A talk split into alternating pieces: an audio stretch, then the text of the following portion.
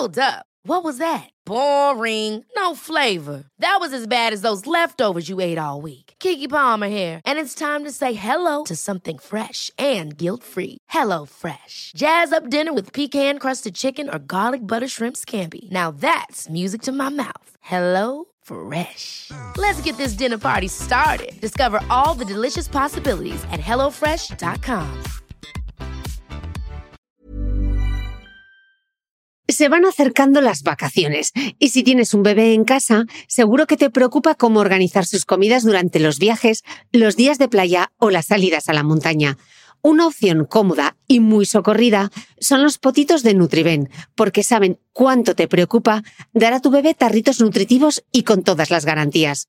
Los potitos se preparan aquí en España con los mejores ingredientes, como frutas, verduras, carnes o pescados, y solo emplean aceite de oliva virgen extra. Esos ingredientes tal cual se trituran, cocinan y se envasan al vacío para su correcta conservación.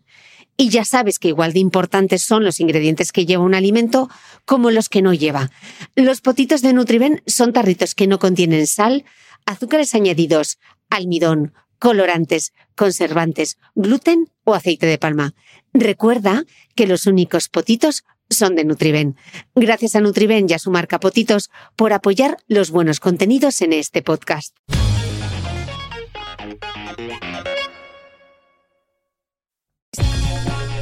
Si quieres descubrir mis apuntes de esta entrevista, mis notas personales y otras anécdotas de cómo se hace el podcast de Cristina Mitre, te invito a suscribirte a mi nueva newsletter a micrófono cerrado, donde compartiré material inédito de mi podcast y otras muchas cosas que solo podrás leer y escuchar allí.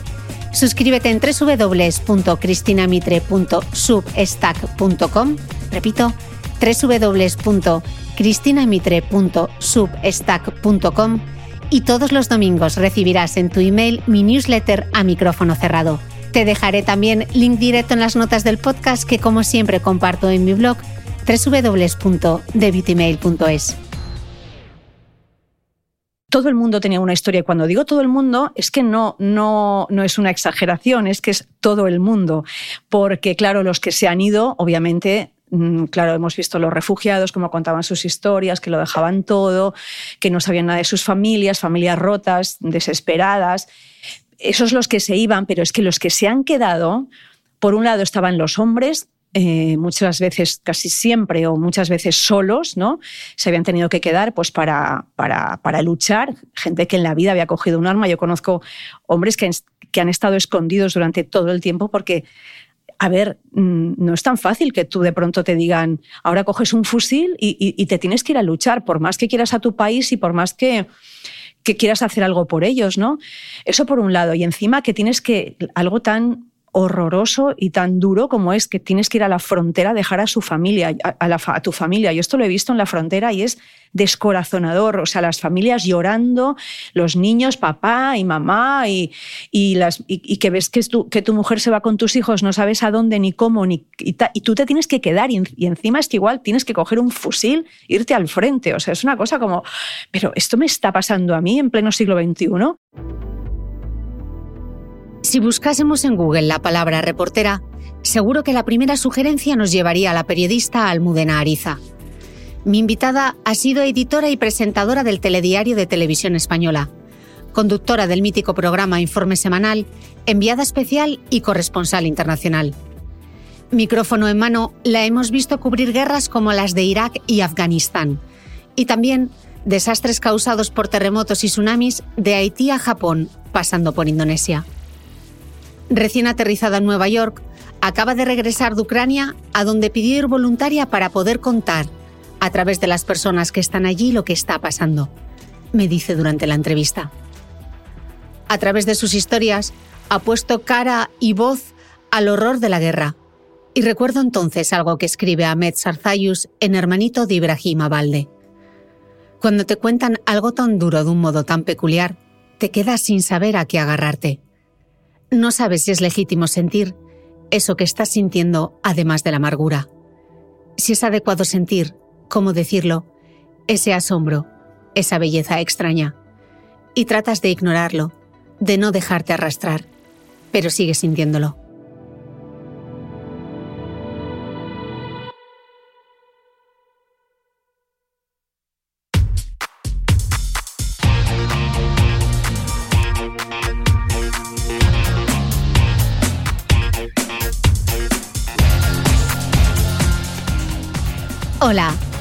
Soy Cristina Mitre, periodista y autora del blog de Beauty Mail.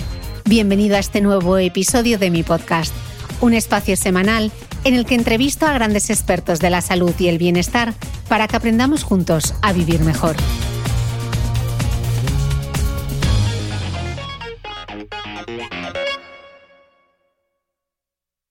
Almudena Ariza, desde Nueva York. Bienvenida al podcast. Muchas gracias, Cristina. Oye, un placer estar aquí contigo, que te he escuchado tantas veces, hemos hablado tantas veces, ¿no? Y ahora aquí, pues nada, la una frente a la otra, fenomenal. Encantadísima que estoy. Una ilusión enorme. Bueno, Almudena, lo más importante es preguntarte cómo estás. Hmm. Bien, estoy bien, estoy. La gente está como muy preocupada porque es una pregunta que me lo hacen mucho amigos, familia. Estoy feliz, eh, entendiendo como feliz cuando sientes que has hecho un trabajo interesante, mm, que ha tenido también una cierta utilidad, ¿no? Una utilidad pública y que te ha permitido, pues, em, bueno, conocer tantas historias de tanta gente eh, que en el fondo también a mí me han llenado mucho, ¿no? Porque a pesar de que vengo de la guerra, que esto, en fin, dicho así, suena muy fuerte, pero vengo con muy colmada de cosas bonitas, aunque pueda parecer extraño, si quieres ya lo vamos comentando bueno, pues durante la grabación y durante la entrevista, ¿no? Mm. Eh, por especificar un poquito más adelante, para no enrollarme así ya desde el principio. Vamos a empezar por el principio, como las buenas historias. El pasado 24 de febrero, Rusia invade Ucrania y tú el 8 de marzo ya estás en el aeropuerto rumbo a una nueva guerra. Desde que recibes, no sé si es una llamada o un mail, ¿cómo se pone en marcha toda esa maquinaria? Pues mira, mucho más rápidamente de lo que nadie se imagina. Yo, mm, eh, a pesar de que mucha gente piensa, pobrecita, que te han mandado a la guerra, ¿no? Yo me ofrecí voluntaria, es decir, cuando yo mm, veo que está ya la guerra, pues eh, bueno, hay algo que se me remueve dentro, como nos pasa a muchos periodistas, y, lo que quieres es estar allí estar allí y contarlo. Eh, a mí yo tenía muy pocas papeletas para, para, hacer esto, porque claro, yo estoy de corresponsal en Nueva York y, normalmente no ocurre, es decir, si tú estás eh, de corresponsal en una zona, pues te, te, encargan las tareas relacionadas con esa zona, es decir, cubrir en mi caso pues sería Estados Unidos o parte de América, pero en principio no, no era, digamos, eh, una opción para, para, ir a cubrir esa guerra. Pero es verdad que, que algo me, me, removía mucho, tenía muchas ganas de ir. Y, y entonces me, nada, mandé un mensajito a mi jefe sin ninguna esperanza y le dije, oye, que sepas, Pau, que, que, nada, que estoy, que si necesitáis gente, aunque tendrás una lista gigantesca de gente para ir, pues que sepas que, que me ofrezco voluntaria. Y para mi sorpresa, pues me dijo, pues no hay tanta gente que quiera ir. Y yo pensé, bueno, pues fenomenal, a ver si, si con suerte me dicen algo. Pasaron los días, no pasaba nada, yo seguía, bueno, pues con muchísimo interés todo lo que estaba ocurriendo. Y me acuerdo unos días después que estaba en, aquí en Nueva York, en la sede de las Naciones Unidas, y estaba con otros compañeros y comentábamos, Jolín, con toda la, con la que está cayendo y con todo lo que está pasando, que estemos aquí era un poco frustrante. ¿no? Estábamos ahí en la puerta de Naciones Unidas, que es un lugar en el que eh, bueno, es una institución en la que yo realmente pues, tengo muy poca confianza porque no, no se avanza nada o se avanza muy poco. Y, y tú la sensación de cuántas cosas hay que hacer en el sitio en el que están pasando y qué poco podemos aportar desde aquí, ¿no? Y, bueno, pasaron los días y de pronto un día como hoy, un domingo, eh, pues esto debía ser. Si tú me has dicho que ya no me acuerdo exactamente los días, si yo llegué el, como el martes por la mañana, o sea, yo el lunes estaba llegando ya a Varsovia, pues un domingo por la mañana a esta hora recibo un mensaje y no os lo vais a creer, pero me decía tres, tres palabras, calienta que sales, que, que, parece una coña, pero realmente uno de mis, eh, una de mis a ver, tengo mucha confianza con ella, eh, me dijo, Almudena, prepárate porque, porque creo que te vamos a mandar a Ucrania. Y nada, y en ese momento pues yo, pues eh, aceleración total de, de, el corazón, pum, pum, pum, pum. Y entonces ahí fue cuando me di cuenta y sentí que, que, bueno, que iba a una zona de peligro la verdad. Por un lado tenía la emoción de que, de que me iba para allá, pero por otro lado también empezaron a cruzárseme cosas por la cabeza. Y nada, se lo comenté a Alfonso, mi compañero el cámara, con el que también habíamos hablado muchas veces de, de, hacer juntos una cobertura así. Él nunca había cubierto una guerra.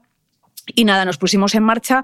Al final se te olvida el posible temor o porque es la urgencia de resolver cosas, ¿no? Pues resolver cosas como cómo te llevas el dinero, por ejemplo. Yo necesitaba euros y, y no podíamos sacar dinero, no encontraba claro, porque esto lo tuve que preparar en unas horas. El lunes por la mañana tuve que buscar un banco para que me dieran mm, pues, suficiente dinero para poder llevarme metálico. Eh, bueno, hacer la maleta con lo básico que, a ver, en principio tienes que hacer una maleta como siempre en estas coberturas, donde tengas lo básico y luego no necesites nada que digas, ostras, me he olvidado de tal cosa, sobre todo a nivel técnico, ¿no? Pues desde, yo qué sé, pues los eh, cables, el ordenador, los... Bueno, por supuesto, esto Alfonso, que es el cámara, tiene muchos más problemas, las baterías, las, las luces, el, bueno, que todo funcione y, y, bueno, pues llevarte, a hacer un poco de research también de cómo están las cosas y, realmente es, muy, es todo muy acelerado, ¿no? O sea, nosotros el lunes por la mañana, pues estábamos, no, perdón, el lunes por la tarde estábamos cogiendo ya el avión a, a Varsovia, es decir, que tuvimos para prepararlo pues poco más de 24 horas. Y nada, y ya es llegar y, un poco sobre la marcha pues vas, vas, vas, vas haciendo, vas aprendiendo, vas enterándote de lo que pasa y, y bueno, que, que, sepa todo el mundo que esto no es una cosa que se aprende de un día para otro, ¿no? Cuando llegas a un sitio nuevo y un sitio así tan complicado y tan conflictivo, pues eh, también tienes un aprendizaje y un rodaje sobre el terreno, ¿no? Mm. Y toda esa logística, claro, ¿te hace olvidarte un poco de la preparación mental o mentalmente también tienes que hacer algún tipo de ejercicio? Mm, a mí realmente me vence la pasión. O sea, quiero decir, yo, a mí misma, bueno, me, empiezan a surgir esas voces internas que todos tenemos, ¿no? Y mm, a mí la, más poderosa está contenta, ¿no? Está que dice, wow, qué bien, Almudena, vas a estar allí, vas a tener un montón de historias, vas a conocer de primera mano lo que está ocurriendo. Eh, qué, qué, qué sensación más potente, ¿no? Eh, otra vocecita un poquito más apagadilla, ¿no? Este, ten cuidado, ¿eh? que, ten cuidado que, que esto no es broma. Pero ya te digo, que me vence la voz de, esta que tiene ganas de estar allí, ¿no? Y es verdad que, pasa un poco con la logística, ¿no? Que, te aplasta en ese momento la, sensación de qué tengo que hacer, qué tengo que preparar y tal. Entonces, lo otro, esa, esa voz eh, que te advierte del riesgo, digamos que se va apagando poco a poco por la urgencia de, lo que tienes que resolver, ¿no? Y bueno, y luego está el tema personal también, cómo, lo, cómo se lo cuentas a tu madre, cómo se lo cuentas a tu marido, cómo se lo cuentas a tus hijos. Pero bueno, afortunadamente, mm, bueno, pues ellos lo entienden muy rápido y, nada, y es apoyo 100%. Mi madre siempre dice que sufre mucho en estas cosas, pero que sabe que, que, es lo que yo quiero hacer y es el sitio en el que quiero estar y lo entiende perfectamente. Entonces, en esto, pues también el apoyo de tu entorno es muy importante, ¿sabes? Mira, sobre el riesgo, escribía justo la gran reportera de guerra del Sunday Times, eh, Marie Colvin. Ella decía que sin riesgo no hay forma de cubrir bien una guerra. Cubrir una guerra significa ir a lugares sumidos en el caos, la destrucción, la muerte y el dolor y tratar de dar testimonio de ello. Me preocupa la experiencia de aquellos que directamente están más afectados por el conflicto, a quienes se les pide que luchen y a aquellos otros que solo están tratando de sobrevivir. Ir a estos lugares, enterarse de lo que está pasando, es la única forma de obtener la verdad. En mi profesión no tengo posibilidad de desempleo. La verdadera dificultad es tener suficiente fe en la humanidad para creer que a alguien le importará. ¿Qué te hace sentir esto? Sí, 100%, 100 de acuerdo. La verdad es que, bueno, también es verdad que los reporteros hacemos falta siempre, ¿no? Y en esta guerra en la que hemos visto también cómo actúa la desinformación y cómo incluso se nos ha cuestionado a los propios reporteros que hemos estado sobre el terreno si era cierto lo que estábamos contando, pues fijaos si no hubiéramos ido, ¿no? A mí hay una cosa que me, me llena de satisfacción, esta frase horrible, ¿no? Pero bueno, que me, me, da la sensación de que estamos siendo útiles los reporteros que estamos allí, porque además sabéis que eh, incluso Naciones Unidas y la propia Fiscalía de Ucrania está utilizando muchos de los, mucho del material, buena parte del material que hemos rodado y que hemos conseguido los reporteros sobre el terreno pues para una investigación sobre crímenes de guerra. Entonces, eh, yo creo que el trabajo que estamos haciendo allí en Ucrania es muy, muy, muy, muy valioso, el que hemos hecho los que hemos estado y el que están haciendo todavía los que están allí. ¿no? Mm. Entonces yo creo que, que, es muy importante que los reporteros eh, dejemos constancia de lo que otros muchos quieren tapar, ¿no? o, quieren, o quieren borrar o quieren, o quieren directamente transformarlo en otra cosa. ¿no? De hecho, tú fuiste de las primeras periodistas en, llegar a Bucha, has estado también en Borodianka. Sí. Tú has visto el, horror tan de cerca que, ¿qué sientes al leer a los negacionistas por Twitter? Pues mira, yo lo, escribí un día, ¿no? Que decía tristeza infinita, ¿no? Porque es la sensación de, por un lado, esto que digo, ¿no? Si estamos allí, ¿quién te va a cuestionar lo que estás diciendo, ¿no? ¿Quién te o sea, ¿cómo es posible? Si yo estoy haciendo fotos, el otro día incluso eh, una persona muy cercana me dijo, pero bueno, eso de la fosa, eso, eso es verdad. Digo, ¿cómo que es verdad? Pero, pero tú no has visto que yo he hecho fotos, que yo he hecho vídeos de esa fosa, que el día que yo llegué a Bucha. Mm, y todavía lo dudaba, pero lo duda gente que no, que no es sospechosa de, de, ser friki o de estar, no sé, completamente intoxicada. Lo dice gente bastante normal. Bueno, normal quiere decir gente que no te esperarías que te dijera esas cosas o que te cuestionara esas cosas. A ti que has estado allí, ¿no? Entonces, eh, claro, eh, yo cuando a través de mi Twitter, eh, bueno, pues compartía imágenes o compartía testimonios de gente que me estaba hablando, pues, pues, es que de pronto tenía un, chorro de, mensajes que me decían, no, pero es que tú estás pagada por la OTAN y es que es mentira. y decía, Dios mío, pero ¿qué, ¿qué, puedo hacer? O sea, ¿qué más podemos hacer los periodistas? ¿no? Que es la eterna pregunta que yo me hago. ¿Qué más? ¿Qué más?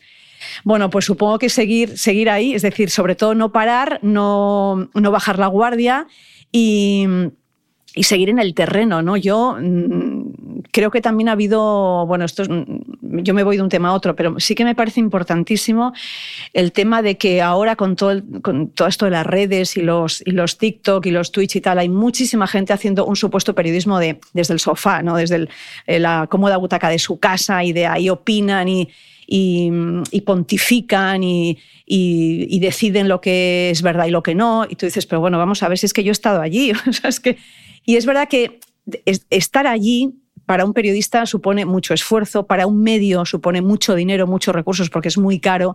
Entonces es verdad que eh, cada vez hay, menos medios que envían a gente al terreno. Fíjate que en, un país como España, ¿no? Eh, realmente hemos sido muy pocos, o han sido muy pocos, contadísimos los medios que han enviado personal propio. La mayoría han contratado freelance, muchas veces sin importarles qué tipo de formación tenían o de dónde venían o que eh, han optado por la opción más barata. Es decir, mm, hay freelance que son buenísimos y, que tienen, bueno, que han hecho un trabajo extraordinario. Pero otros muchos es que ni siquiera tenían tiempo para, para, prepararse las cosas, porque era, bueno, aquí te pillo, aquí te mato, ahora me haces un directo y mañana me haces otro y dentro de 40 minutos te vas a no sé dónde. O sea, bastante maltrato también. Entonces, em, es tan importante tener periodistas mm, que hagan un buen trabajo sobre el terreno una vez más para que realmente... Eh, bueno, no sé, podamos confiar en ellos y sean nuestros ojos ahí y, y, más en momentos como este, ¿no? Entonces yo creo que, incluso estando, se duda de nosotros, imaginemos no estando, ¿no? No sé qué puede pasar. Total. Eh, no es la primera vez que cubres un conflicto bélico, estuviste también en Afganistán e Irak, pero ¿qué ha tenido esta guerra de particular, Almudena? Hablabas de las redes sociales. ¿Qué más? Em, mira, a mí hace poco alguien me preguntó eh, bueno, están diciendo que esta guerra es más difícil de cubrir que otras. Esta guerra, a ver, para empezar, no hay ninguna guerra ni mejor ni peor, todas son un infierno y las guerras todas son horribles y cubrir una guerra es complicado. Pero a mí ha habido una cosa, ha habido varias cosas en esta guerra mm, que yo, mm, también por mi experiencia y, por mi edad, ¿no? También eh, sí que he notado mm, distinto, ¿no? Por un lado, mi actitud mi actitud ha sido mucho más de quiero, quiero, quiero humanizar todo lo que veo, ¿no? Veo también mucho rambismo entre los, muchas veces entre los corresponsales de guerra, mucho rambo, ¿no? Mucho, mucha testosterona. eh, mucho, yo he sido el primero en llegar a no sé dónde y, voy a no sé qué, y, mucho tiro y mucho, y mucho chaleco antibalas cuando ni siquiera es muy necesario, ¿no? Eh, no porque yo, ¿sabes? Y la foto con él. Eh, yo mm, he querido tener un perfil bajo en todo esto, es decir, mm, he intentado y si no lo he conseguido pido disculpas mil porque creo que tenemos que... Los periodistas no somos los protagonistas, obviamente, pero claro, eh, mi objetivo era sobre todo contar las historias de las personas afectadas por la guerra, ¿no? Y la verdad es que ha sido, mm, claro, para mí ha sido un lujo, porque en esta guerra, a diferencia de, otros países en los que he estado en conflicto, realmente ha habido todo el mundo tenía una historia. Y cuando digo todo el mundo, es que no, no, no es una exageración, es que es todo el mundo. Porque, claro, los que se han ido, obviamente, mm, claro, hemos visto los refugiados, cómo contaban sus historias, que lo dejaban todo, que no sabían nada de sus familias, familias rotas, desesperadas. Esos los que se iban, pero es que los que se han quedado, por un lado estaban los hombres eh, muchas veces, casi siempre o muchas veces solos, ¿no?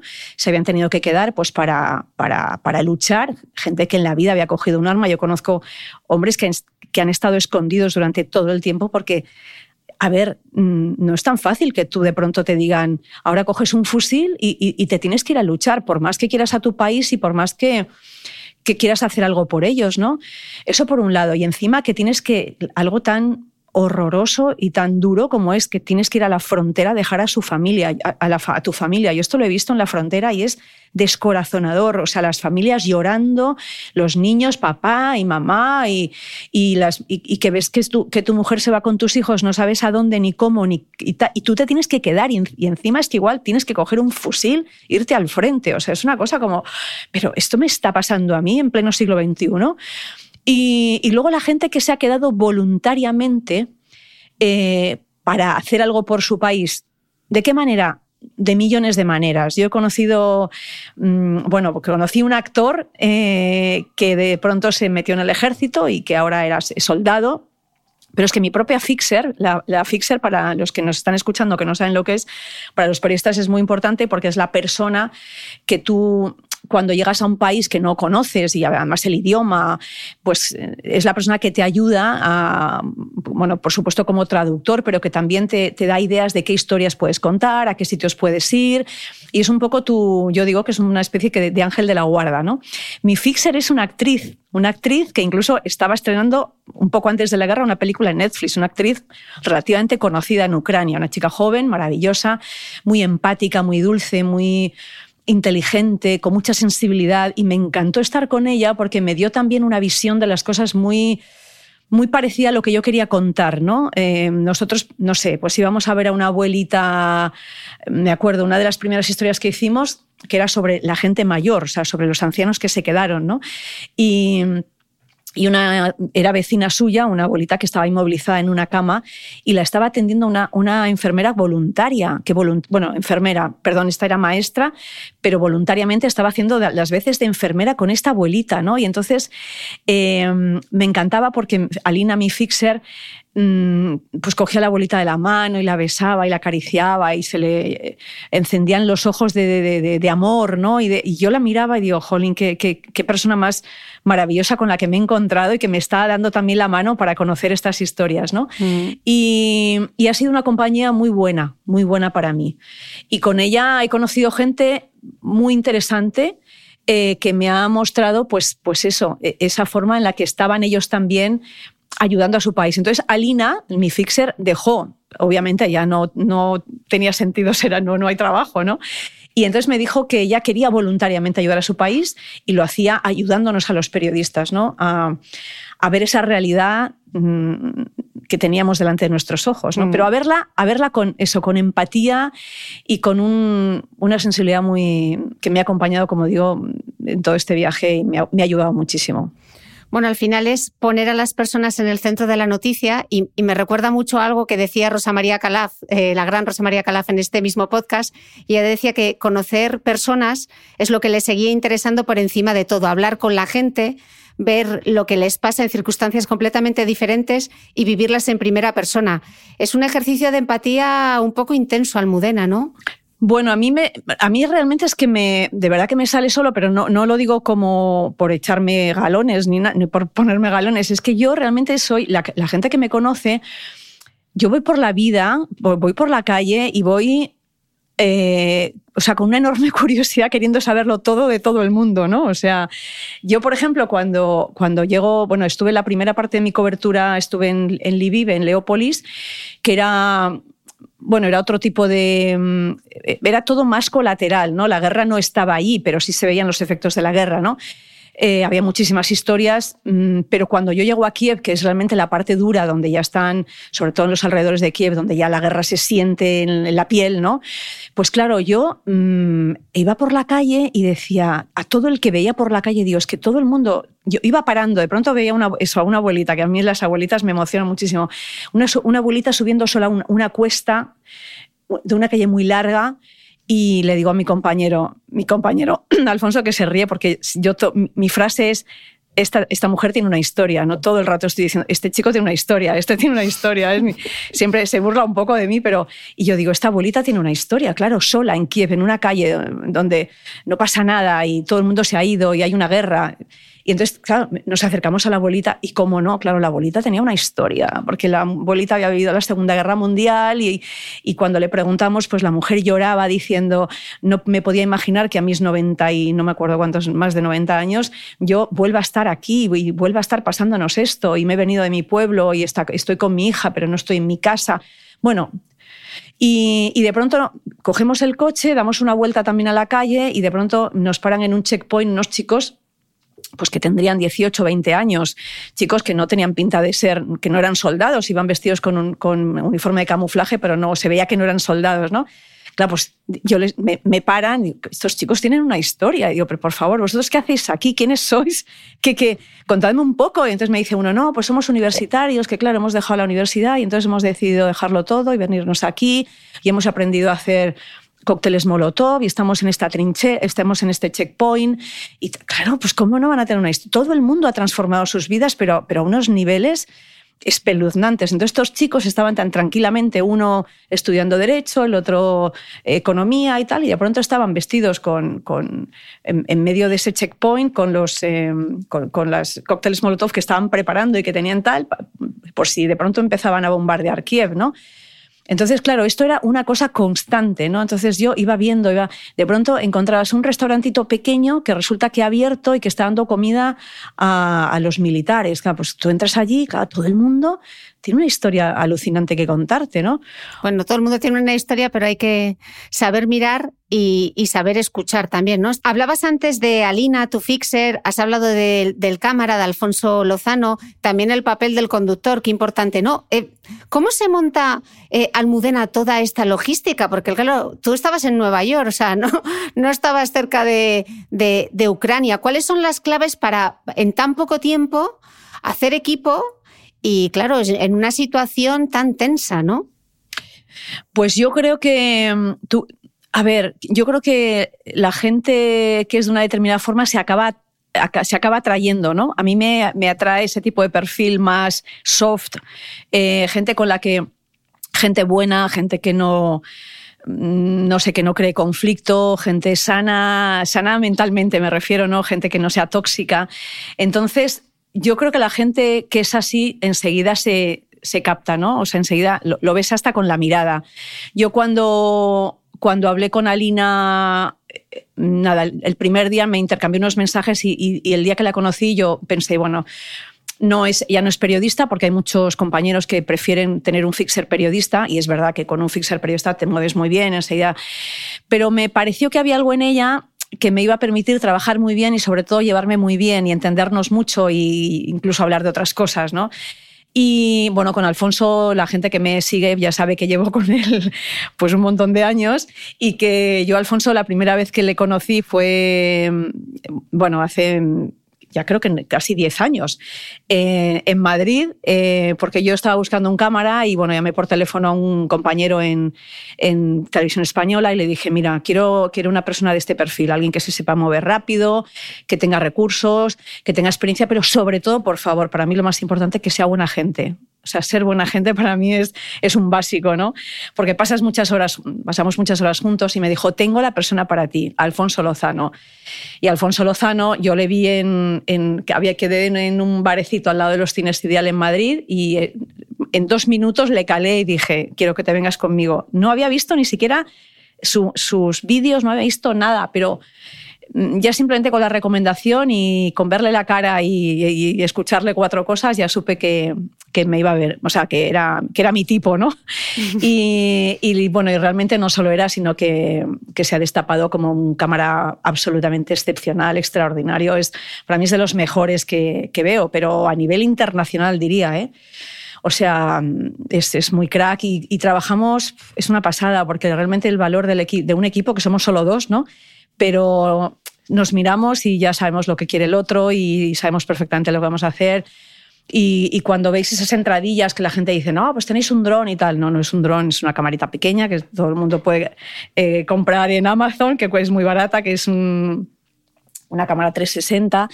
Y, y bueno, y, realmente hacemos todo casi, casi a la primera. Yo me dice, venga, hacemos aquí la entradilla, venga, sí, tal. Pues enseguida y nos sale la primera. Estamos tan acostumbrados ya a trabajar juntos que, que nos sale muy rápido y tenemos una mirada muy parecida sobre las cosas, ¿no? Y luego él también ha aportado a nivel técnico algo muy interesante. Él ha trabajado durante toda la guerra con una cámara mm, de fotos que tiene una sensibilidad especial para captar la imagen con una profundidad, una colorimetría, que le ha dado también, le ha dado también un tono a nuestra forma de contar, ¿no? Y creo que como más humano, más realista, más... Eh, esto me ha gustado mucho, me ha gustado mucho. Este desenfoque, el, desenfoque del fondo y el, enfoque en las personas, en las caras, en los ojos, en las manos, en los rostros, ¿no? Eh, para mí era muy importante porque realmente nosotros las piezas de los telediarios son piezas muy cortitas, de dos minutos. En dos minutos, es que no, no puedes contar mucho, mucha historia, ¿no?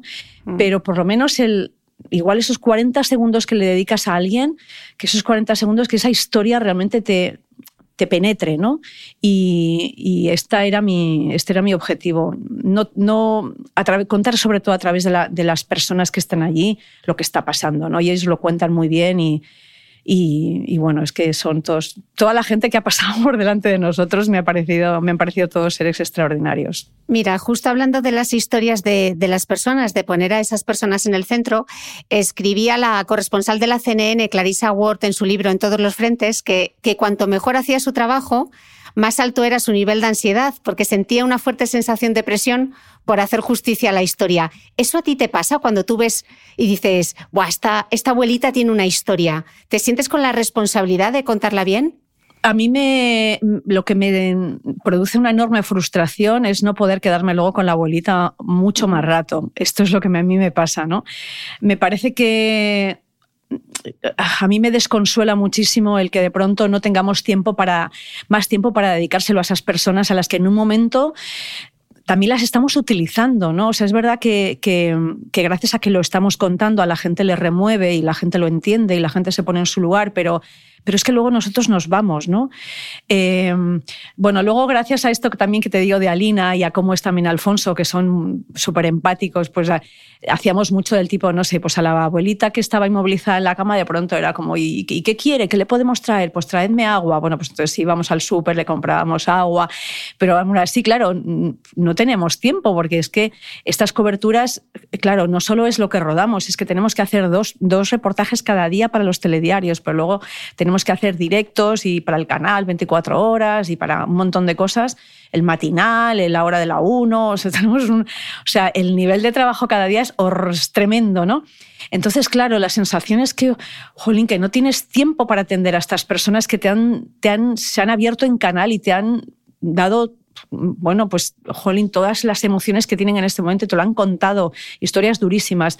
O, por ejemplo, la, las, las en, Bucha, que nos encontramos con varias abuelitas, pero hay dos que a mí me, me conmovieron, que mm, estaban solitas allí viviendo todo lo que todo lo que pasó, pero estaban sonreían y tal porque bueno, estaban ya sentían que se habían ido los rusos y se sentían como liberadas y de pronto una de ellas nos recibió con un poema que había que había eh, que había escrito ella y, toda, yo no entendía nada, pero Alina tenía una sonrisa de felicidad diciendo, qué bonito, qué bonito, qué bonito.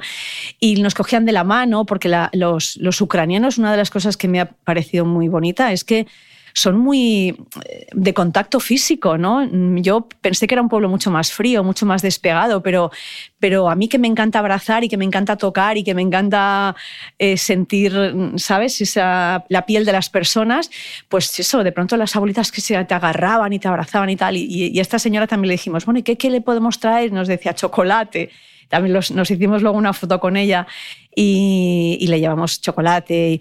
no sé, intentábamos un poquito, pero por supuesto, mm, eh, nada, una décima parte del tiempo que deberíamos haber estado con ellas más. ¿no? Entonces yo, em, para mí la, presión que tengo y con la sensación que siempre me quedo es, ahora mismo me, ahora mismo me gustaría cogerme un mes entero y volver y... Mm, es que me, ahora me emociono un poco, perdona, y volver y, y, reencontrarme con muchas de estas personas a las que vi y, que conté su historia y que se quedó ahí como, como pendiente, ¿no?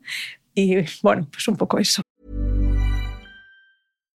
One size fits all seems like a good idea for clothes until you try them on. Same goes for healthcare. That's why United Healthcare offers flexible, budget-friendly coverage for medical, vision, dental, and more. Learn more at uh1.com. Hey, I'm Ryan Reynolds. At Mint Mobile, we like to do the opposite of what Big Wireless does. They charge you a lot, we charge you a little. So naturally, when they announced they'd be raising their prices due to inflation, we decided to deflate our prices due to not hating you. That's right. We're cutting the price of Mint Unlimited from $30 a month to just $15 a month. Give it a try at mintmobile.com slash switch. $45 upfront for three months plus taxes and fees. Promo for new customers for limited time. Unlimited more than 40 gigabytes per month. Slows. Full terms at mintmobile.com. ¿Sabías que los bebés son capaces de autorregularse y comer lo que necesitan? Hasta el primer año, la leche ha de ser su alimento principal, bien sea lactancia materna o artificial, y poco a poco podrán ir probando diferentes texturas y alimentos. Ahora, con buena temperatura, a todos nos gusta salir más de casa, y en verano pasamos mucho tiempo fuera, en la playa, la montaña o recorriendo el mundo. Si tienes un bebé que ya ha empezado con la alimentación complementaria, para esos momentos puedes contar con los diferentes tarritos que ofrece Potitos. Hay recetas para bebés desde 4 y 6 meses y solo llevan ingredientes como frutas, verduras, carnes o pescados que se trituran y se envasan tal cual. Los potitos de Nutrivel son tarritos seguros, fáciles de conservar y transportar, ya que no necesitan refrigeración, tan solo mantenerse en un lugar fresco. Se calientan en microondas o al baño María, sin conservantes ni azúcares añadidos. Gracias a Nutriben y a su marca Potitos por ser nuestro mecenas del mes.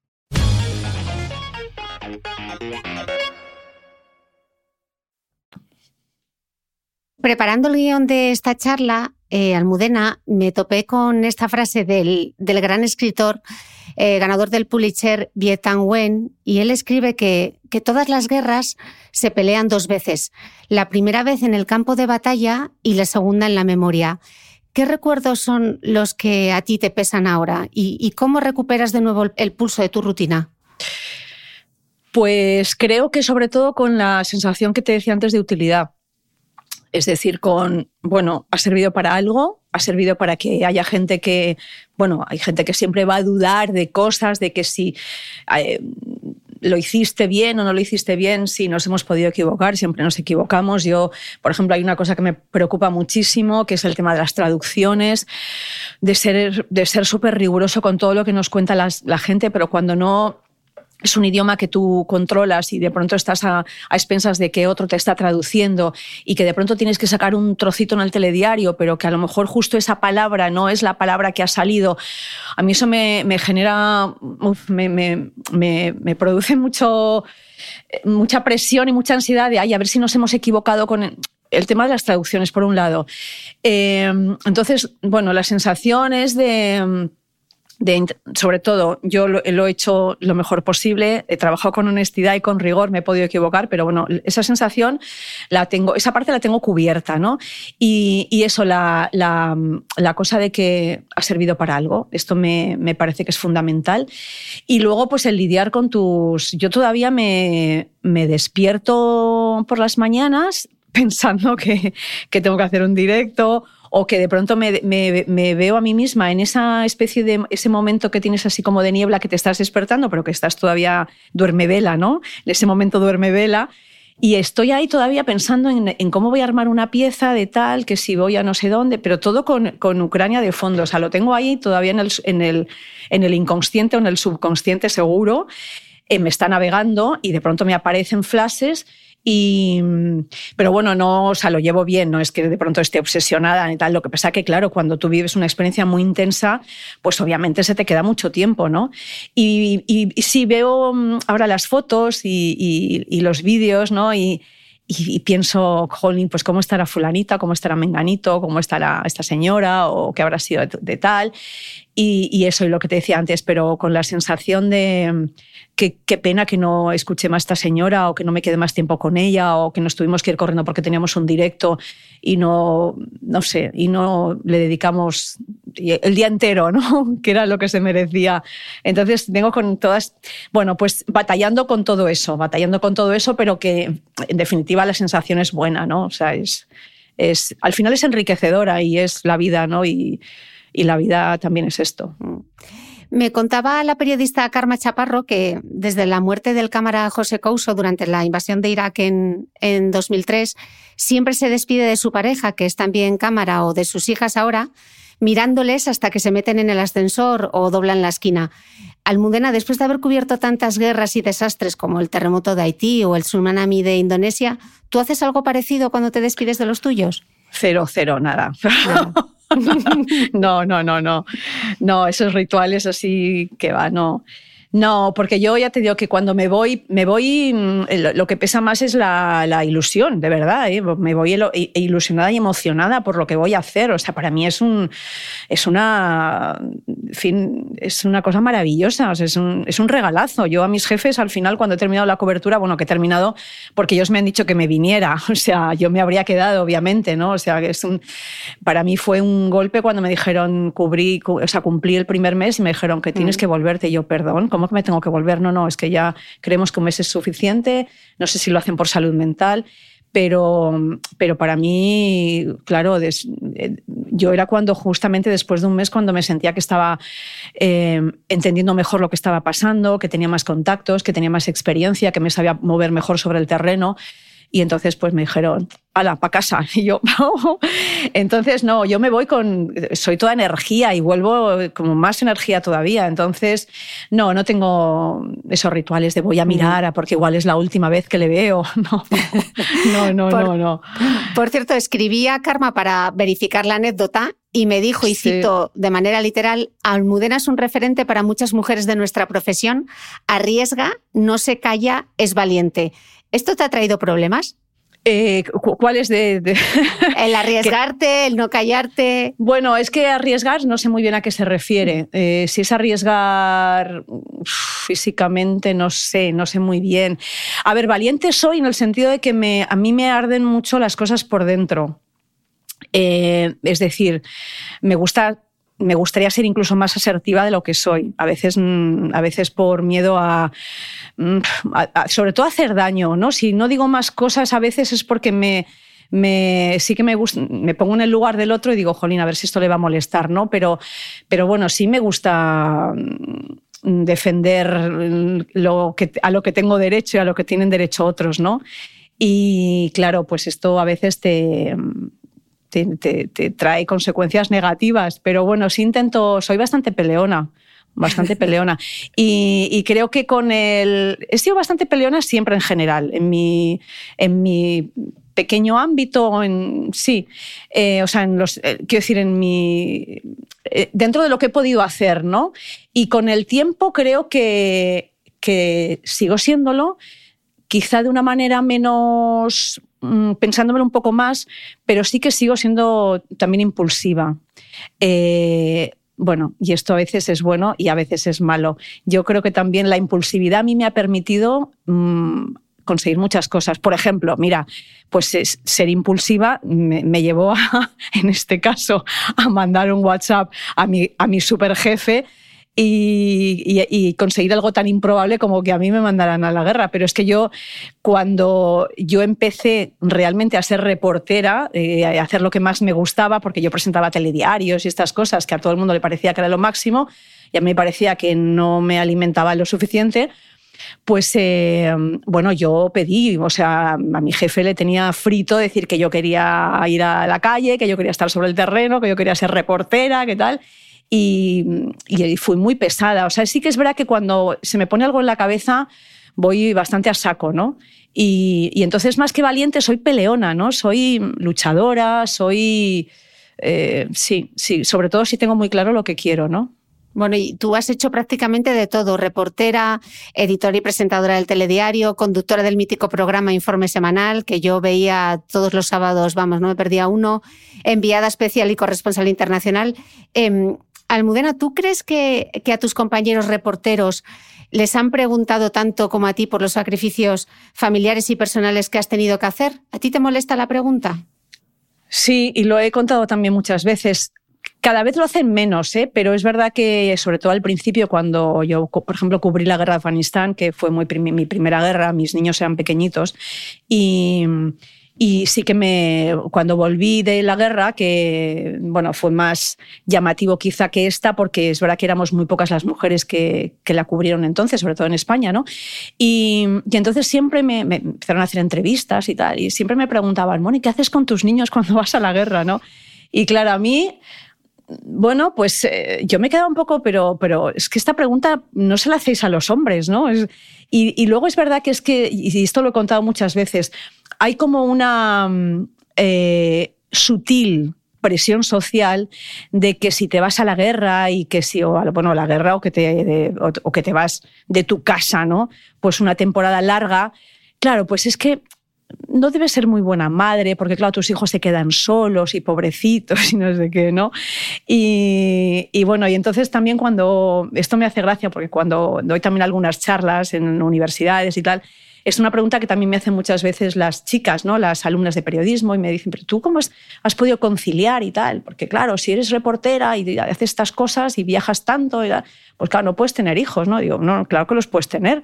El tema simplemente es, que tengas una pareja que lo entienda y con la que te eh, coordines y, bueno, pues el tiempo que estás fuera, pues se dedique él a, hacerse responsable de las cosas domésticas, que tampoco es tan grave, que es lo, lo que hemos hecho las mujeres toda la vida. O sea que que no es más que ¿no? un poco lo que nos toca. ¿no? Esa cosa de que las mujeres siempre tendremos que renunciar ¿no? a nuestra profesión porque lo más importante son los hijos. Hombre, los hijos son importantísimos. ¿Qué, os voy a decir yo que soy madre? Pero pero a los hijos, para los hijos también es muy importante y para criar a los hijos es muy importante que tú te desarrolles como persona.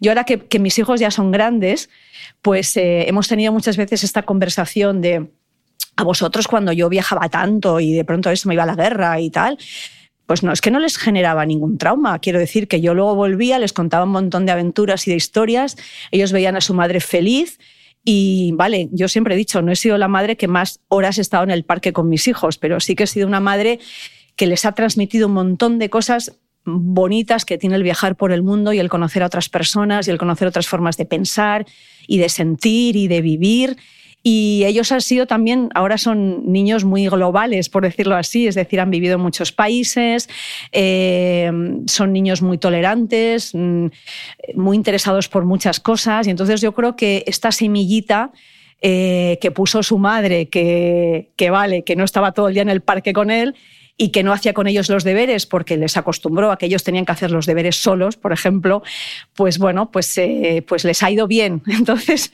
con esta sensación me quedo, ¿no? Y esta sensación también quería, me gustaría transmitírsela a otras mujeres y lo hago muchas veces, siempre que puedo, ¿no?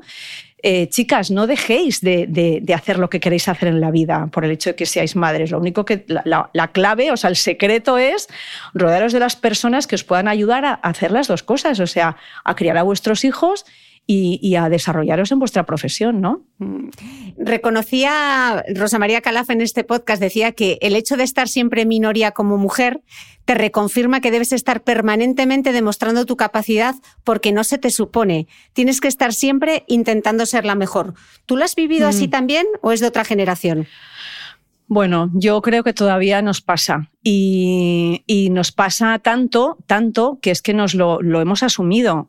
Y yo todavía a pesar de que la gente que me esté escuchando no se lo crea, yo sigo todavía luchando cada día con el síndrome del impostor, este famoso que nos afecta a, las mujeres que yo digo, no sé, pero si es que yo ya tengo una edad que no, no tengo edad para, para, para, sentirme así, pero sigo sintiéndome así tantas veces. La parte buena de esto es que somos claro, tenemos un nivel de exigencia muy alto y nunca acabamos de... Eh, de sentir que lo sabemos todo. Entonces es verdad que esto nos lleva a prepararnos mucho más, quizá, ¿no? Pero, y esto es bueno porque esto de ir sobradamente preparadas, pero a veces también te crea un poco de ansiedad. Lo estoy superando bastante, ¿eh? lo estoy superando bastante con el tiempo, pero aún así mm, el mansplaining este lo tenemos cada día todas nosotras a nuestro alrededor. O sea, siempre va a haber un, un, como un colega que piense que no eres lo suficientemente no sé, lanzada o que no lo suficientemente experimentada, lo digo ahora en términos de corresponsales de guerra, ¿no? O, que no has vivido tantas guerras como ellos, o que no has estado tanto sobre el terreno como ellos, o que no has visto tantas, tantos tanques como ellos, ¿no? O sea, esto sigue pasando cada día. Luego, ¿no? Te encuentras gente maravillosa y, que es, mm, bueno, pues eh, gente de tú a tú y que, y que respeta mucho tu trabajo y, pero te digo lo que decía al principio, ¿eh? sigue habiendo en esto mucho, mucho rambo y mucha testosterona por todas partes, no solo en, no solo en este terreno, ¿no? sino en tantos otros. ¿Y esta radiomente que intenta sabotearte, qué es lo que te dice Almudena? Pues me dice que, claro, que no, pues básicamente que no, no soy suficientemente buena o que no soy tan buena como fulano que lleva que, que, tiene más experiencia o no sé. Ya te digo, ¿eh? que la, la, voz ya la tengo bastante educada y bastante. Pero ya le digo, eh". sí, y luego tengo y luego tengo, bueno, a mi mi entorno tengo, bueno, a mi marido que es maravilloso y que siempre me dice que me lo crea más y yo le digo, pero que pero que me voy a creer, no, no, que eres la mejor. Entonces tengo esta tengo este radio Macuto a, a mi lado que me ayuda tanto siempre, ¿no? Y me y me anima a hacer muchas cosas. Pero, pero bueno, pues esa lucha la tenemos todos. Yo creo que es un tema y, ¿no? Tú también la tendrás, Cristina, aunque eres la, la, número uno de los podcasts, pero siempre habrá uno que dice, no, a veces es que no eres, y tú te lo crees, ¿no? Que no es lo suficientemente buena. Entonces estamos siempre ahí, siempre ahí. Mm. Mm. Mira, esta semana escuchaba una entrevista a Adela Cortina, que es catedrática emérita de Ética y Filosofía Política de la Universidad de Valencia, y decía que, en el afán de seguridad hay que tener cuidado en no poner en riesgo la libertad, porque ahora hay quien valora mucho más la seguridad y la prosperidad sobre la libertad, siendo China el mayor ejemplo. Tú que has sido corresponsal en Pekín, ¿qué opinas?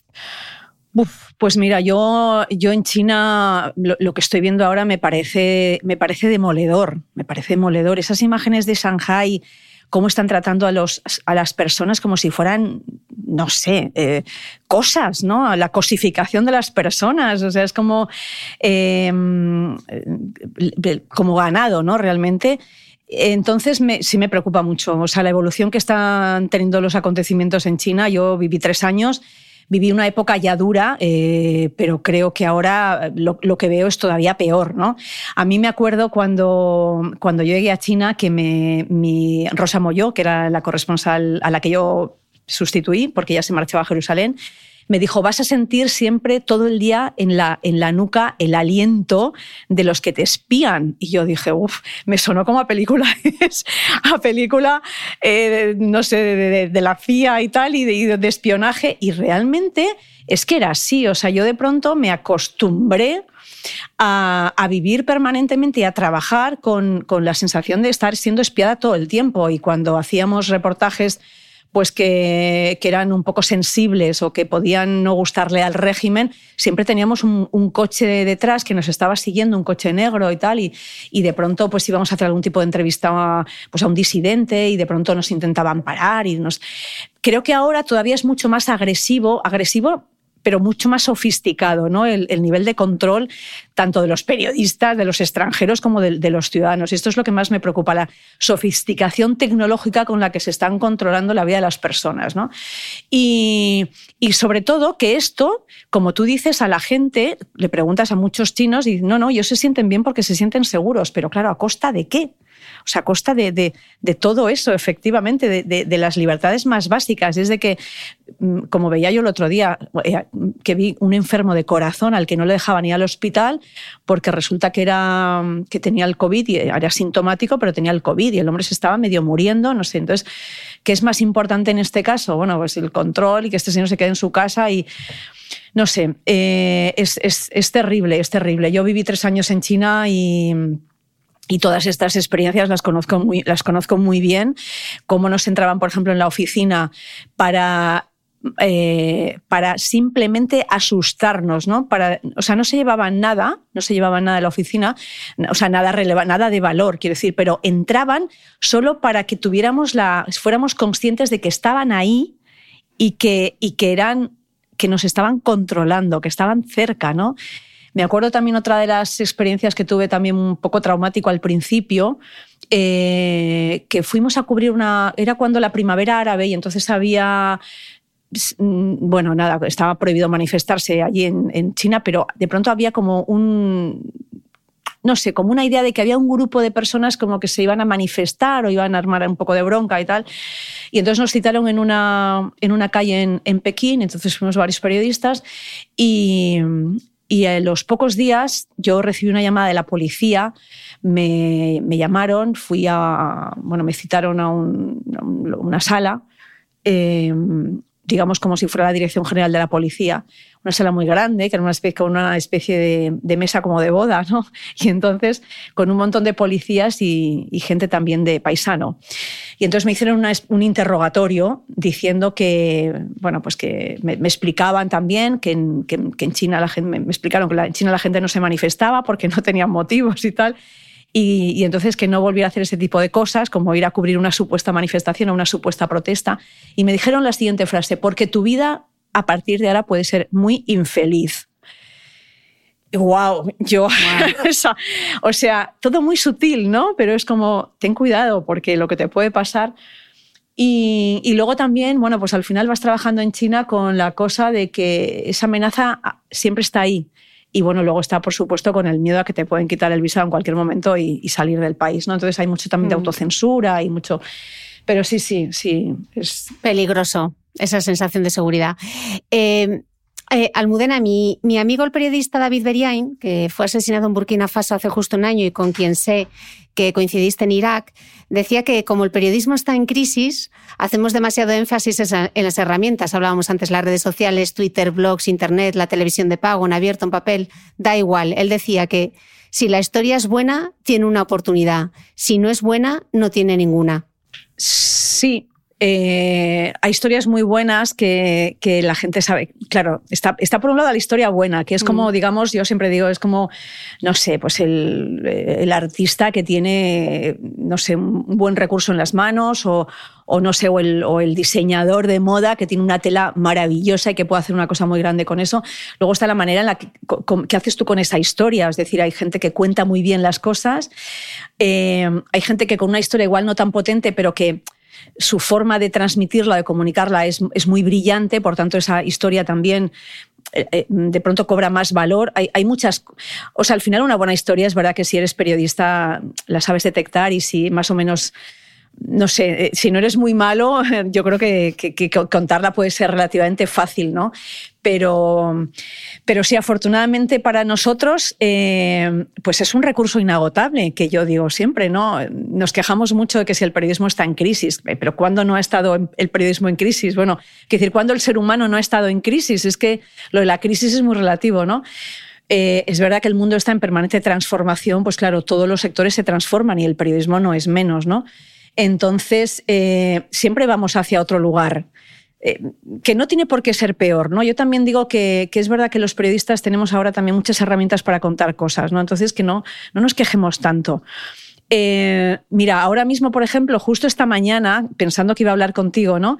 Yo tengo mi podcast Plano Corto, que además ya, ya tendría que contar en algún momento que lo empecé gracias a Cristina Mitre, y, y, lo tengo dormido y digo, pues mira, creo que voy a recuperarlo con historias de Ucrania, de un poco de los periodistas que hemos venido ahora, esto que estoy haciendo yo, que es un poco de, también tiene un poco de, como de, terapéutico, ¿no? Mm. Eh, digo, voy a dedicar varios capítulos a hablar con, con algunos de mis compañeros que sé que como yo también han venido, con, tantas cosas dentro que contar, ¿no? Y con, ah, con esa mochila cargada de cosas, de historias, de las que hemos digerido, de las que no, de las que todavía nos sobrevuelan, de las que todavía tenemos por ahí, ¿no? Y, he pensado, qué suerte tengo a la vez de tener esta posibilidad que no tengo que pedirle permiso a nadie, que yo soy mi propia jefa de esto, de mi, de mi propio podcast. Soy la jefa de mi pues, podcast, me encanta. Pues, pues claro, entonces yo es como que voy, a abrir otra vez la, ¿sabes? Como voy a, voy a abrir mi armario y voy, a contar esas historias que tengo ahí y que quiero que mis compañeros también las cuenten, ¿no? Entonces... Por eso te digo que eso del periodismo en crisis y tal, sí, pero también hay, hay muchas oportunidades de contar esas historias que es, que es eso, un recurso inagotable, o sea, porque porque es que historias tenemos todos, Cristina, si es mm. cuestión de rascar un poquito. Mm, mira, justo una de las preguntas era, eh, la pregunta más importante, le había puesto la pregunta más importante, ¿cuándo retomas tu podcast? O sea, que no sabes qué alegría me das, porque encima vas a arrancar de nuevo el podcast contando... Eh, casi como el primer episodio del podcast de tu podcast cuando arrancó Plano Corto, que era con uno de los cámaras que te acompañó eh, en tus primeras coberturas. Así que me alegro mucho que vuelvas a tirar de ese hilo porque aquella entrevista fue fantástica y además yo creo que una de las grandes diferencias de esta guerra de Ucrania ha sido la cobertura que han dado los podcasts. Yo no sé si has tenido la oportunidad de escuchar el, el podcast del país que han estado haciendo, muchos de los episodios eh, directamente desde Ucrania, y yo mm. creo que nos ha dado eh, una visión mucho más cercana, ese poner a las personas en el centro de la noticia de la que hablábamos, esas historias tan cercanas. No sé, yo creo que el podcast en esta guerra le ha dado como otra dimensión a, la información. Sí, sí, sí. Sí, hay mucho podcast interesante. Bueno, está también el de Radio Televisión, también tiene un podcast sobre mm. Ucrania. Bueno, el mundo también. El del mundo no lo he escuchado todavía, pero sí el del país con Ana Fuentes, que es, que es magnífica. Además, me gusta mucho su tono. Mm. Eh, y sí, sí, la verdad es que el podcast es que tiene esta maravilla, ¿no? Que es que te, te, te acerca tanto a las personas. Entonces, claro, es mucho más digerible todo, ¿no? Mm. Mira, hablábamos de si la profesión está o no en crisis y, justamente hace unas semanas vino al podcast eh, Ramón Salaverría, que es catedrático de periodismo en la Universidad de Navarra. Eh, hablábamos justo de, transformación digital y decía que, claro, mm, el problema de la, de la transformación digital de los medios ha sido que, que nos ha debilitado desde el punto de vista financiero. Sin músculo económico, decía él, es más difícil enfrentarse a las presiones políticas o económicas y decía que las suscripciones contribuyen contribuyen a revertir esa lógica tan nefasta de buscar el tráfico por el tráfico. Pero, Almudena, es que en España solo uno de cada 100 ciudadanos son suscriptores. No sé si tenemos mucho futuro. Pues mira, yo eh, eh, confío en que es una cosa que siempre digo, ¿no? Que ¿por qué, nos pues, ¿por qué somos tan exigentes con lo que comemos, ¿no? con lo que nos metemos en el estómago y tan poco exigentes con lo que nos metemos en la cabeza? ¿no? Entonces yo confío en que seamos más rigurosos con esto mm, y entendamos que la información de calidad es algo por lo que hay que pagar. Como pagas por unos zapatos de piel y no te pones unos zapatos de plástico que te van a hacer unos callos horribles y unas ampollas, ¿no? Entonces, es qué, saludable es y qué, bendición cuando realmente estás consumiendo información que es la que te conviene, la, la correcta, que es cuando cuando no te intoxica, ¿no? Entonces yo creo que con el tiempo espero que igual que, mm, hemos aprendido a alimentarnos mejor, eh, creo que también aprenderemos a, y entenderemos lo importante que es que nos metamos buena información en la cabeza. ¿no? Entonces yo creo que es un tema de educación, es un tema de tiempo, es un tema de eh, estamos en un momento de transición. Nos hemos pasado de, claro, los periódicos eran gratis, bueno, los periódicos digitales eran gratis hasta hace cuatro días, entonces decimos, ¿y ahora por qué vamos a pagar por esto? ¿no? Entonces, claro, nos hemos mal acostumbrado, pero yo creo que sí que hay una tendencia a a la, o sea, pagar por buenos contenidos, ¿no? Mm. Y, y creo que lo estamos viendo, lo estamos viendo pues, en el New York Times, lo estamos viendo aquí en Estados Unidos y creo que esto, y espero que, sigamos así. Y luego sí que creo también que es muy necesario que los, y esto tienen que ser los medios los que entiendan que, que hay que, que hacer buen periodismo, que es caro, obviamente, pero hay que, poner en valor el trabajo de, los, de los periodistas. Yo mm, me sigo asombrando y vuelvo a hacer referencia al, mundo de los freelance, a gente que está haciendo... Yo he visto en esta guerra eh, a chavales muy jóvenes que han pasado de ser becarios a, ir a cubrir la guerra porque ellos lo han pedido eh, y a los medios y a medios importantes les ha parecido muy bien, les ha interesado. Y esta gente joven es que han estado hasta poniendo dinero de su bolsillo para poder estar cubriendo la guerra. Entonces me parece de una poca vergüenza por parte de algunos medios grandes que están pagando una pasta por hacer un montón de cosas absurdas que, que sí, que dan audiencia, pero que en el fondo nos hacen peores personas a todos, ¿no? Y, son capaces de, de, tener, mm, no sé, de pagar una miseria a un tipo que se está jugando la vida, ¿no? Eh, o sea, muchos medios lo que hacen, por ejemplo, es que, claro, para no pagar, pues, por ejemplo, los seguros, para no pagar la, la estancia, el hotel o el viaje o el desplazamiento de los periodistas, pues eso, contratan a alguien que ya esté por allí y además dicen, oye, ¿conoces a alguien que esté por allí, ya, que, ya, que ya esté por allí, que no tenga que pagar el viaje? No, pues fulano de tal. Pero fulano de tal es un becario, no me importa. O sea, si es que le voy a pagar 80 euros, ¿sabes? Por una crónica. Entonces, todo eso, o sea, yo de verdad, mm, ojalá toda, toda esta basura que, que, que, se está generando en el mundo del periodismo se destape, ¿no? Y porque realmente hay jolín, hay, hay mucho periodista que mm, muy maltratado, ¿no? O sea, los freelance de verdad que es que tienen, o sea, realmente algunos le ponen una pasión increíble, les ponen un esfuerzo brutal y pero a costa de verdad de, jugarse la vida, ¿eh? Y, con una, un pasotismo total por parte de, de los medios que están eh, bueno, dejando que esto ocurra, ¿no? Qué terrible, ¿eh? Sí, sí. Almudena, seguro que esto te lo han preguntado mucho ahora que estás de, vuelta. Y es yo creo que la pregunta del millón, ¿no? ¿Qué, ¿Qué, va a pasar en Ucrania? Estamos a 17 de abril y esto nos saldrá hasta principios de mayo. ¿Cómo, ¿Qué ves? Ever catch yourself eating the same flavorless dinner three days in a row? Dreaming of something better? Well, HelloFresh is your guilt-free dream come true, baby. It's me, Kiki Palmer. Let's wake up those taste buds with hot, juicy pecan crusted chicken or garlic butter shrimp scampi. Mm. Hello Fresh. Stop dreaming of all the delicious possibilities and dig in at HelloFresh.com. Let's get this dinner party started.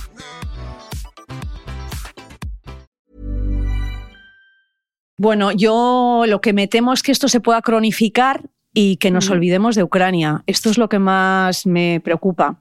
De hecho, ya has visto cómo en los minutados, de, o sea, en los informativos ya no se dan grandes titulares. Eh, bueno, como que se va apagando un poco, ¿no? Entonces, al final es como, bueno, em, que nos olvidemos de Ucrania y que nos olvidemos de que el conflicto está ahí, de que hay cuatro millones de personas que siguen fuera de su país y que nos parezca que es algo que ya está otra vez mm, un poco lejos, ¿no? Porque yo creo que una de las cosas, digamos, buenas, es decir, lo que, ha, eh, lo que nos ha hecho involucrarnos a, tantos, a, tantas personas, ¿no? Eh, eh, ayudando, gestos de solidaridad, ha sido que veíamos que el conflicto estaba cerca y que nos tocaba, ¿no? Entonces yo creo que, por ejemplo, en España no ha habido una reacción tan... Yo recibía tantos mensajes de gente, hoy cómo puedo ayudar y qué puedo hacer. Entonces, que de pronto eso se quede ahí, es la, guerra en el este, en el Donbass, y que nos olvidemos de eso. Entonces yo creo que esto es lo que ojalá no pase y, bueno, ojalá que lo que pase pase pronto y ojalá sea para bien de todos y ojalá podamos terminar con un acuerdo de paz, de esas conversaciones que están ahora mismo congeladas, que se retomen y que entre todos podamos encontrar una solución negociada a esto. ¿no? Entonces yo creo que ojalá, me quiero cerrar a eso y, ojalá sea así. Sí, ojalá no se convierta en Siria, ¿no? Hmm. Pero no, pinta muy bien de momento. Em, en una nota un poco eh, con más alegría para cerrar el podcast, Almudena, con lo curiosa que tú eres, ¿hacia dónde está apuntando ahora la flecha de tu GPS? Pues eh, en el minuto siguiente me voy a ir a correr. es que de hecho estoy, estoy, pues, con las zapatillas, el, o sea, el equipo de correr, porque hoy hace un día bastante bueno, hace solecito y tal. Ese es perdón por la frivolidad, ese es el punto número uno. El punto número dos, hoy es que hoy como además es mi domingo de... Hoy estoy librando, que esto solo me pasa un fin de semana cada dos. Entonces hoy tengo que aprovecharlo todo. Y después me voy a Central Park a bailar salsa. ¿Qué te parece? Me encanta tu plan. Lo tienes todo completo. Te falta solo la fuerza. Sí, bueno, sí, sí, pero la fuerza ya también, también hago, también me voy al gimnasio y también, también lo hago. Que por cierto, cómo se, cómo se, o sea, cómo me ha ayudado también en esta, en esta cobertura el, el poquito, o sea, los estiramientos, esta cosa que ya yo sé que esto te gusta, ¿no? El, yo he, empezado muy pronto, tú sabes que yo corro, y, pero mm, era más reacia al tema yoga y al tema... Y me ha ayudado mucho, me ha ayudado mucho el, el, yoga también en los ratitos que hacía igual, nada, 10, 15 minutos, ¿no? Pero, pero después de un día uf, en el que dices, no, no, no, no puedo, no me caben más cosas ni en la cabeza ni en el alma, ¿no? Es como, ¿qué puedo hacer? Y, y de pronto esos 10 minutillos de yoga o de estiramientos o de tal me han, me han, venido muy bien. Bueno, lo digo simplemente por si puedo ayudarle a alguien en un momento dado, compartiendo también este, este Seguro que sí. sí. Eh, Almudena, millones de gracias. Qué lujo ha sido poder charlar contigo. Gracias de verdad por habernos contado tantas cosas y un gusto tenerte en el podcast. Pues gracias, Cris. Y oye, enhorabuena porque tienes una habilidad para sacar todo de todas las personas. Bueno, es un gran halago viniendo de una gran periodista como tú. Así que muchísimas gracias. gracias, Te mando un beso enorme desde Dubái hasta Nueva York. Cuídate mucho. Genial. Gracias.